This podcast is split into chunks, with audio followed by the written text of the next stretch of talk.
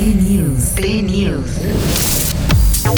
Marvel Studios dio a conocer el segundo avance oficial de Ant-Man and the Wasp, Quantumania, por lo que según la sinopsis es un legado y un nuevo universo por explorar. En la película que inicia oficialmente la fase 5 del universo cinematográfico de Marvel, los socios de superhéroes Scott Lang y Hope Van Dyne regresan para continuar sus aventuras como Ant-Man and the Wasp. Junto con los padres de Hope, Han Pym y Janet Van Dyne, la familia se encuentra explorando el reino cuántico, interactuando con extrañas criaturas nuevas y embarcándose en una aventura que los llevará más allá de los límites de lo que creían posible.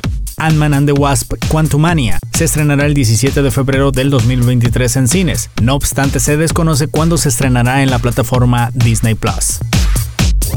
Notas, show business y más en 120 palabras.